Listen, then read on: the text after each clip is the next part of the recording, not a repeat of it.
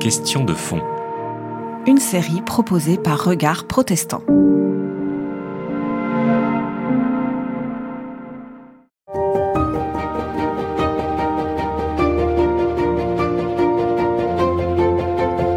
Donc nous entrons maintenant, nous revenons aux fêtes juives et nous abordons cette fête de la Hanouka. Donc cette fête de la Hanouka, c'est le livre des Maccabées qui, euh, qui en parle. C'est pas dans la grande tradition des grandes fêtes, euh, des grandes fêtes juives. C'est une fête donc qui manifeste la victoire euh, sur les Grecs et elle dure huit jours et c'est une fête de la lumière où on allume des bougies pendant huit jours. Est-ce que cette fête-là, elle n'est pas tombée opportunément à ce moment-là pour faire un peu pendant aux fêtes chrétiennes? Donc vous allez nous, expliquer un peu plus de quoi il s'agit. C'est la période historique euh, durant laquelle euh, les, euh, les, Juifs ont été confrontés à cette influence grecque. Il y avait même des Juifs hellénisants. Et il est vrai que cette dynastie des Maccabines, des Maccabées, avec cette résistance militaire, vient mettre en avant le culte juif, puisqu'il y avait la menace des, points de repère essentiels dans le judaïsme, euh, la circoncision, interdiction de la circoncision, interdiction euh, euh, d'avoir un calendrier hébraïque et surtout la célébration de la noménie du mois, et interdiction du Shabbat. Donc tout ça pour vous dire qu'il y avait déjà un, un, un, enjeu majeur à cette époque et les Maccabées se sont révélés victorieux. Mais accompagnant la victoire militaire, il y a ce miracle de la petite fiole d'huile. Cette fiole d'huile qui aurait dû durer un jour et qui a duré huit jours, et c'est la raison pour laquelle, jours, voilà, c'est la raison pour laquelle les Juifs célèbrent durant huit jours la lumière.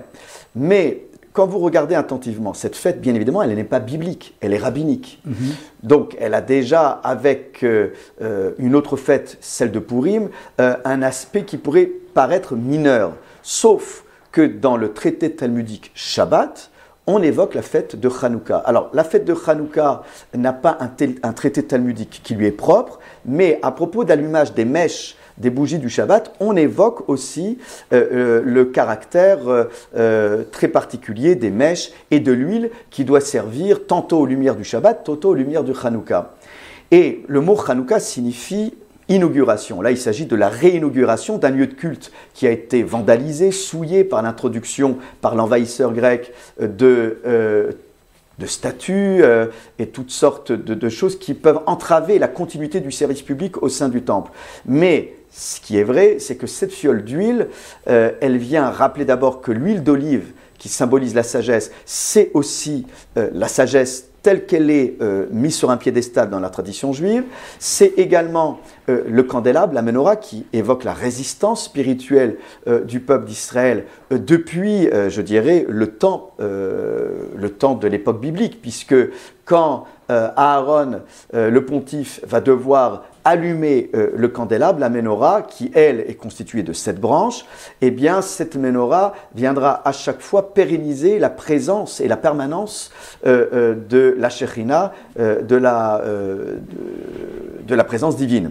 Donc tout ça pour vous dire que, en fait, lorsque chez les Juifs, on regarde la lumière, on doit la regarder de manière très particulière. C'est-à-dire pendant une demi-heure, on doit cesser toute occupation matérielle et on doit se concentrer sur une lumière, le deuxième jour sur deux lumières, et ça va de manière croissante. C'est-à-dire qu'il y a une intensification du flux d'énergie que nous voulons quantifier. Mais pour la mystique juive, il ne s'agirait pas juste de célébrer un événement historique de résistance spirituelle et militaire, et c'est bien pour cela que le livre des Maccabées n'a pas été canonisé, n'a pas été intégré dans la lecture juive, précisément parce qu'on ne veut pas mettre sur un piédestal euh, euh, la guerre euh, et le combat militaire, mais un combat plutôt spirituel. Oui, vous avez raison. Il y a d'autres le... livres qui sont quand même assez violents, assez violents oui. Josué, c'est vrai. Les juges. Vous avez raison, sauf que là, vous conviendrez qu'en lisant le livre des Maccabées, on a quand même, euh, sur une longueur de texte, euh, euh, je dirais, des détails militaires. Oui, c'est pire qu'ailleurs. Voilà, des détails militaires qui sont, qui sont assez probants. Et la fête de Hanouka, elle vient libérer toutes les étincelles qu'on a pu thésaurisé. Et euh, le Maharal de Prague, qui a écrit un livre entier sur euh, la fête de Hanouka, que la lumière soit, euh, eh bien, il fait allusion à un verset talmudique qui dit que celui qui a pour habitude de regarder les bougies du Shabbat aura pour mérite d'avoir des enfants érudits. En somme, regarder une bougie, c'est regarder les matériaux qui se consument, c'est-à-dire l'huile, la mèche, mais en même temps garder en soi une flamme vivace dans l'esprit. Elle est éternelle. Par conséquent, en accomplissement, la seule mitzvah, la seule loi de Hanouka, parce qu'en fait, c'est pas un jour chômé, Hanouka, c'est juste une demi-heure où on allume et on regarde la bougie, ben, en accomplissement cette loi, on parviendrait à libérer l'essence spirituelle intemporelle que nous avons thésaurisée euh, dans euh, tout ce que nous avons fait dans la, durant la période de Tishri et euh, regarder le monde comme une bougie, en somme, ça reviendrait à lui reconnaître un potentiel euh, spirituel infini et éternel. Alors Antoine euh, nous, nous avons, euh, à ce moment-là, nous avons l'épiphanie. Oui, alors c'est, ça n'a pas beaucoup de rapport, mais comment, vous entendez cette fête-là? Est-ce que vous retenez de ce que... Oui, alors, non, alors, bon, alors je, veux dire que Bon, d'abord, vous avez relevé vous-même que euh, Hanouka, c'est tradition rabbinique, c'est pas tradition biblique. Enfin, donc c'est dans les des Maccabées, dans nos Bibles, on appelle ça les deutérocanoniques, c'est les du deuxième canon, euh, dont Luther disait que leur lecture peut être édifiante, mais qu'elles n'ont pas euh, valeur normative. Hein. Je veux dire, donc ça reste quand même un, événement, un livre, dire, second dans, dans, dans la révélation.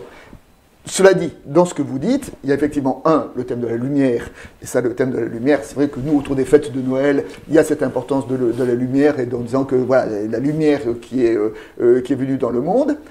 Et puis, ce qu'il y a dans cette fête, nous, que nous n'avons pas célébré, mais que je trouve euh, assez important, eh ben, d'une certaine façon, c'est la liberté religieuse. Hein. Parce que la fête de Hanouka, c'est quoi? C'est le peuple juif qui résiste contre une politique d'assimilation et une politique qui consiste à interdire le culte.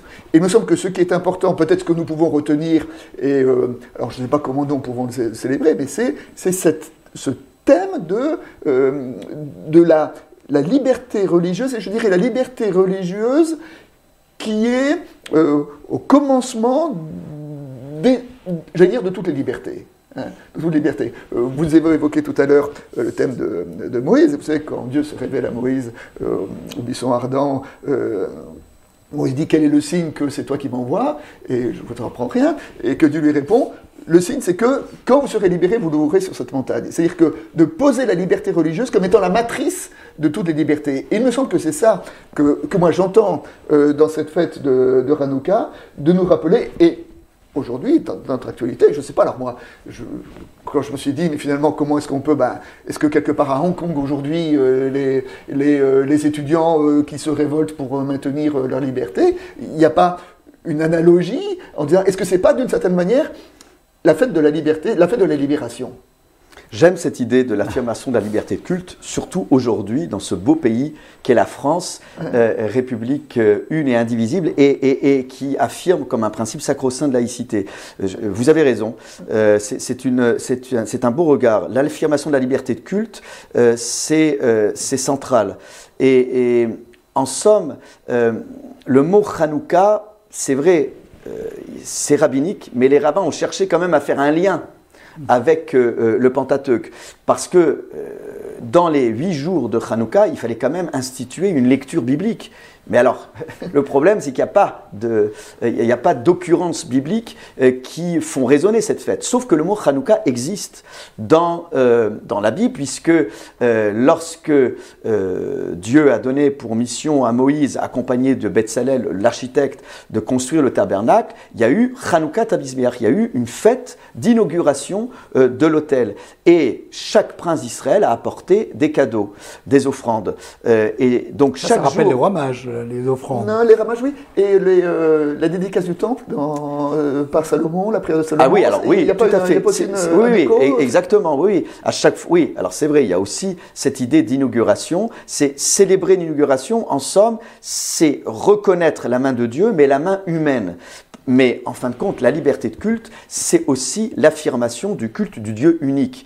Euh, les rabbins sont très partagés. Est-ce que la, conception du temple était-elle déjà constitutive du projet divin ou est-elle une concession aux besoins des hommes suite à la faute du veau d'or Donc c'est vrai que là, du coup, le mot Hanouka peut résonner différemment dans l'esprit des Juifs, mais d'une certaine manière, nous ne mettons pas en avant le candélabre nous mettons en avant la lumière. C'est-à-dire que c'est fixer non pas le candélabre, mais c'est fixer du regard la lumière. C'est pour cela que euh, dans, euh, les rabbins sont très très frileux quant à la manière de reproduire un candélabre euh, de manière identique. C'est pour ça que la Hanoukia, on l'appelle pas menorah, on l'appelle pas candélabre, on l'appelle la Hanoukia parce qu'elle est constituée de huit branches plus une qui vient bien montrer que cette lumière est très particulière, mais qu'elle ne peut pas être assimilé de manière totale aux lumières du temple. Donc il y a une distance, une distance, je dirais, de sécurité pour ne pas euh, que cette Hanoukia, là encore, soit, je dirais, idolâtrée comme un objet de culte.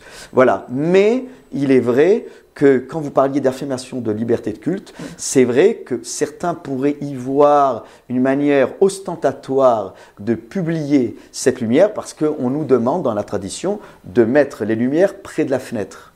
C'est pour ça que vous avez de grands allumages publics dans Paris et ailleurs pour euh, non pas faire du prosélytisme, mais pour publier la lumière de Dieu sur terre et d'une manière secondaire voire accessoire, selon euh, les euh, intentions des uns et des autres, c'est d'affirmer aussi que le peuple juif est toujours vivant et qu'il a résisté à tous les climats hostiles. D'accord, cette lumière, pour nous chrétiens, le fait que ça êt lieu euh, dans la période de Noël, la lumière qui est venue dans le monde, c'est quand même pour nous une image de Christ, et c'est quand même une image de Noël. Et que là, il y a, alors je ne veux pas dire qu'il y a un détournement de, de Hanouka, ou que, mais, mais ce thème-là, je dirais, voilà, Noël, c'est aussi pour nous la fête de la lumière. Ce qui est formidable dans ce, dans ce dialogue, c'est qu'on a l'impression, on a vraiment le sentiment de une précation de nos deux traditions qui se croisent dans tous les sens, même avec ces différences.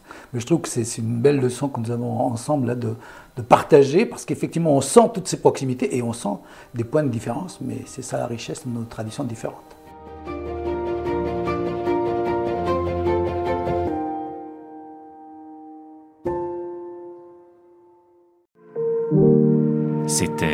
Question de fond. Une série de regards protestants.